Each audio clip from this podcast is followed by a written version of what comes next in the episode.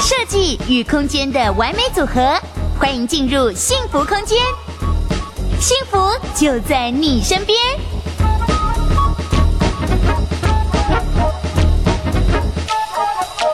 欢迎今天乐居和幸福空间的直播，我是乐居的创办人易农。今天我们邀请了一个很重量级的人物，管清志副总，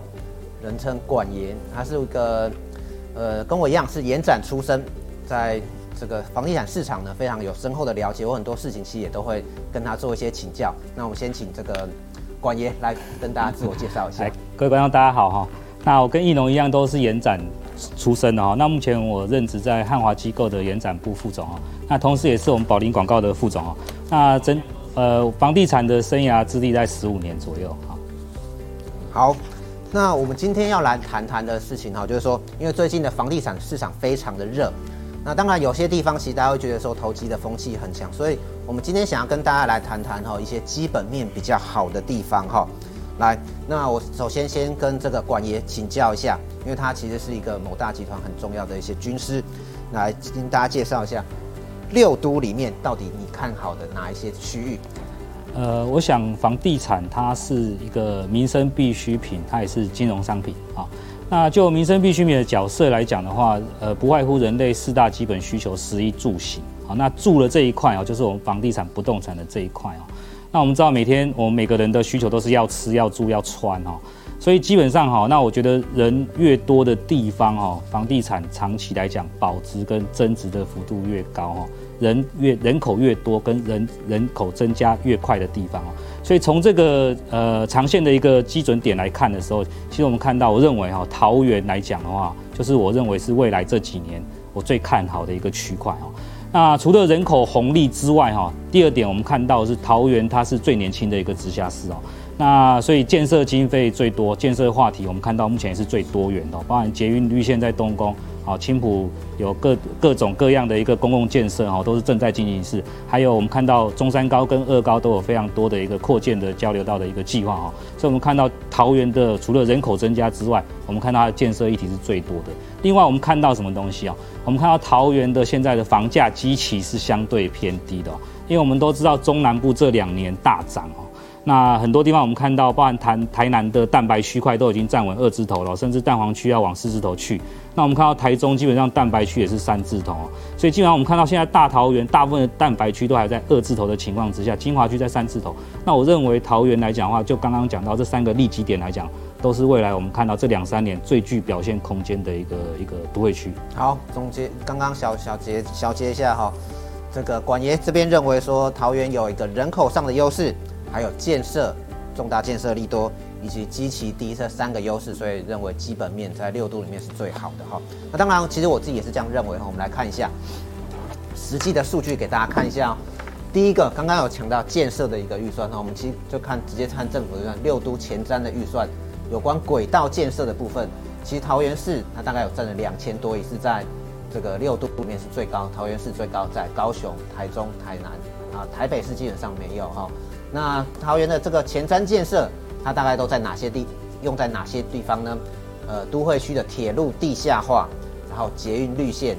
然后延伸绿线延伸至中坜，还有机场捷运增设 A 十四站哈，大概是这四个部分是它一个重要建设。好，下一张，桃园的建设非常的多。再来第二张，刚刚有提到哈，除了人口年轻以外，从外县市迁徙过来的人口，其实桃园市。可以看到哈，呃，台北市原则上从二零一六到二零二零年，基本上是一个净迁出的一个状态。新北市大概增加了三万多人，桃园其实是六都里面增加最多的哈。那台中是第二名。好，再看第三张。那从外地来的这个整个净迁净迁入的人口，大概都移到哪些区呢？大概移到这四区：桃园、龟山、中坜、八德这四个区域哈。那这个四个区其实相对来讲，它的这个基人口持续的进来，大概是这个样子，可以跟大家参考一下这数据。好，那至于看看这个收入的部分，收入部分，现在桃园哦，在六都里面大概也是这个第二名，仅次于台北市哦。整个收入也并不是说它移入的并不是一个比较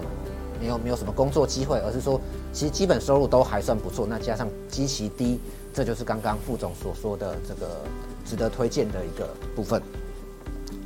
好，那再来哈，就是说，那关于目前桃园市场市况市场现况，我想想要问问看管爷有没有什么观察的一些指标，这是我们乐居的一些观察基本的数据，那看看管爷的想法。好，我这边再做几张图卡的补充哈。那好，那这个是我统计的一些数据资料哈。那首先我们先看一下，补充一下刚刚那个易农讲的部分哦。那这个是首先我们看到这张图是全台湾人口。呃，过去这二十年的一个成长曲线哦，那我们很，我们看到在一百零一年以前哦，我们的成长率是比较高的。到一百零一年之后，我们看到全台湾人口成长是趋缓的。那再来从这张成长率的这张图卡，我们看到什么东西哦？那在一百零一年以前的话，我们看到我们趋势是呈现缓降的一个状况，但是在一百零一年之后，我们看到整体趋势是陡降的一个状况啊。所以这个地方我们也观察到几个现象哈。那我们看到这个是呃，这个是过去历年的人口的一个变化。好，那下一张图卡，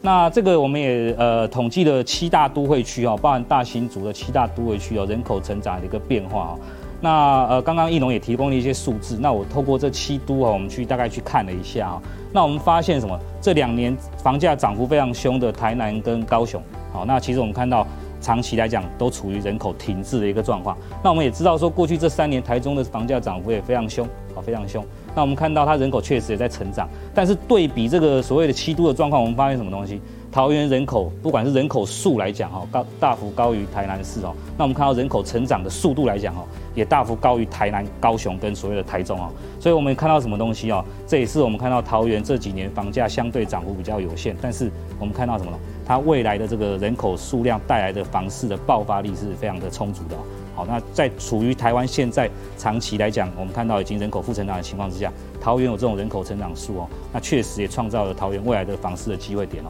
那我们下一张图卡，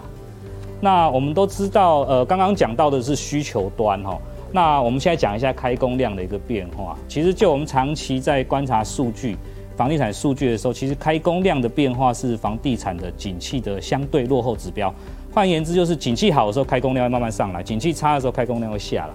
所以，我们看到过去这个台湾房地产在这一波大概已经走到三年以上的一个多头的一个情况之下，我们看到台北市，我们不计入哈新北、新竹、台中、桃园、台南、高雄这七六都来讲的话，我们看到这个这个图卡的一个变化哈。那我们看到什么东西？这六都里面哈，我们看到大新竹的供给量。反而在这景气多头的时候是下滑的，好，这代表什么意思啊？这代表它的因为呃因为土地原料稀有的关系，它房子盖不出来，好，所以这也为什么说我们看到从去年下半年开始，新竹到目前为止在抢房子的一个状况，其实它就是供需已经失衡了，所以这个是我们数据上体现的。那另外另另外的五都，我们看到工诶开工量是已经是爬上来的，所以代表这景气确实回温。但是桃园是这个地方，我们必须要把它剖析一下哈。那桃园过去十二年的年均开工量，我们看到一个数据哈，是在一万三千七百户左右。但是过去三年的平均开工量来到一万六千户。那这一万六千户嘞，我我当然是成长的，但是我们必须把它剖析一下，为什么？我们看到桃园这几年哈，全有是全台湾有诶 A 七从化区是全台湾的一个房市焦点，推案非常热络哦。它过去三年平均每年推案将近五千户，五千户。那我们知道 A 七是靠机捷，那面对到是大双北的客户。好，所以换而言之，其实 A 七盖的房子是卖双北客的哦。那所以扣除这个 A 七，我们发现一个很重要的数据哈，桃园其他地方的开工量是大幅下滑十八趴，比新竹还严重。好，所以我们看到什么东西？需求大幅的成长，好，但是开工量供给端好，在过去三年是开不出来。其实很大的原因来自于什么？呃，土地端的一个稀有，面包不容不容易取得，所以房子盖不出来。好，所以透过这个供需的这两张长期的趋势的图卡，其实我们可以看到桃园的房市，好，未来它是处于一个供需失衡的一个状况，好，供需失衡的一个状况，所以提供房价，哎，桃园房房价非常爆发力的一个机会。好，我这边要先帮这个管爷这边澄清一下，很多人看到这边他会说，会不会是管爷这边接的案子都是在桃园，所以一直讲桃园很好。会不会这样？那来管管员要不要说一下？其实他们是一个全省都有接案哦。我觉得，对，他是一个真正有良心的一个代销，那会愿意说真话，所以算是一个我们算是蛮深交的。那来那个可以请那个管员分享一下他们他们接案的状况。易龙，谢谢啊。那因为我本身是从事房地产研究了哦，那四年前开始做一个转类点，开始去接触业务哈。那目前我去年的接案量是超过一百亿哦。那我在新北市有推案，哦，在桃园有推案，哦，还有在在我们的台中，哦，台中我们在去年也接了大概将近五十亿的案量哦。还有现在台南最热区的地方哈，我们当然在安南、永康跟呃归仁高铁的都有在推案哦。那确实现在台南的房市非常的火热哈。嗯，对，广爷的那个判断力哦，就之前。很早之前就已经要决定要重压台南，那既然 当然现在的这个讲的，我觉得都还蛮值得参考。那接下来，因为刚刚有网友的一个问题哈，就是说想要问一下，就是说，呃，广爷这边，你觉得既然桃园感觉这么好，那到底桃园哪一些地方是值得买的呢？们来听听这个管爷的分析。呃，首先我认为现在桃园房价哈，我们刚刚前面讲到供需已经失衡了。那再来就是说，我们看到的是房价的基期在七大都会区里面相对是偏低的一个状况，所以我认为桃园的再来是现在整整体国际的跟台湾的一个经济局势哦，双率的一个结构，我讲的利率跟汇率结构都对房市非常的友善哦，所以我判断现在桃园开始房价进入所谓的主升段哦，那在主升段的初期。所以，既然是在主升段的初期，我认为现在你在桃园，只要你有购物需求，其实现在都是一个非常好的一个时间点哦。不管在桃园，好，那你如果是自住需求的话，基本上，好，就当然是就你，呃，本身的需求考量，就是应该买房子。那我也特别提出几个呃几个重点的一个论述哈。那如果是说你是呃价格型的自住来讲的话，那我认为哈，其实大概是二字头的这几个从化区，其实都是不错的选择。好，我举例像是中路、金国，还有八德扩大，好，那这些这几个从化区都是呃价格型好的自住首选。那如果你是所谓的价值型啊，就是你你的呃本身的条件比较高，好，你想要更好的生活品质。那基本上，我认为哈，那以现在桃园整体供给量不够的情况之下，我认为在像包含像桃园市的范范中正艺文特区周边，好，那基本上都是一个很好的时间的买点。那包含像到南桃园，我们看到在中立环道这这以内的区块，哈，目前看到是没什么新屋在推案哦。那这两个区块其实，我认为在长线来讲，价值是非常非常具有它增值的一个潜力哦。那这是自住形态的考量。那如果你今天是自产来讲的话，那我认为在投资来讲的话，我认为呃像青埔、哦中路、金国，哦那这几个区块其实都是非常好的一个选择。为什么？呃，因为青埔我们看到它有国家队的一个建设哈，那未来是国际级的一个青埔。那我认为五年后、十年后，青埔未来是我们看到桃园新都心的一个概念了啊。那所以我认为在长线来讲，呃，中长线来讲，青浦都是一个不错自产的一个选择。那我刚刚也提到像中路跟金国，那为什么这两这两个我认为长线也是 OK 的？原因是因为它非常靠近蛋蛋黄区，好，非常靠近我们中正英文特区蛋黄区。蛋黄区。那再来是什么东西？它离交流道也非常的近，生活机能也非常方便，所以北客下来的很，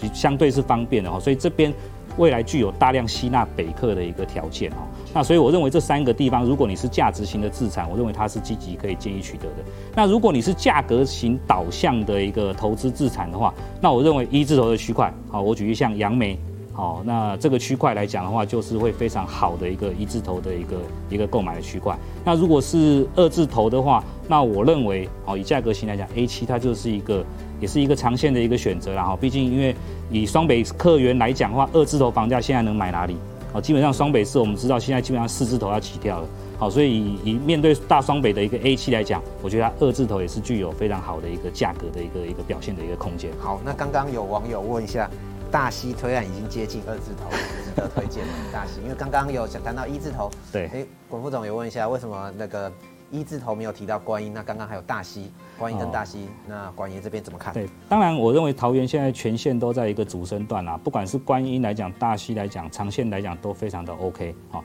那大溪我们知道它二高动线非常快就可以连接所谓的双北市哦。那二高动线现在房子基本上供不应求啦，我们看到北大特区早期的首购天堂也没有货，也没有案子哦，到八个的扩大也没有案子哦。所以基本上在这个动线上面，二字头来讲，它确实也是也是价格是最最低的一个区块哦。不然到你到往南到龙潭去，那龙潭现在有一些新推案都上看二十五到二十八万的情况之下，我认为大溪当然你有地缘性关系的话，大溪也是一个很好的选择啦。好，大溪也是一个很好的选择。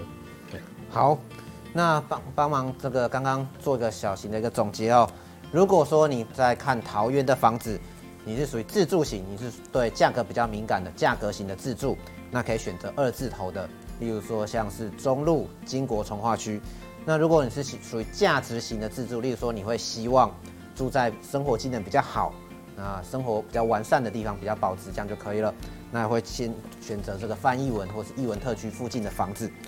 那如果你是投资置产为主的话，首选是类似像青浦，或者是说像是刚刚靠近较靠近蛋黄区的蛋白区，例如说像中路跟金国。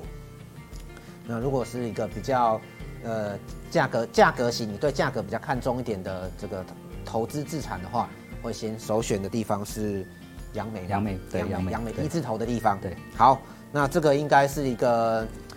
呃管爷对这桃园的地方呢，他有做一个简单的分析。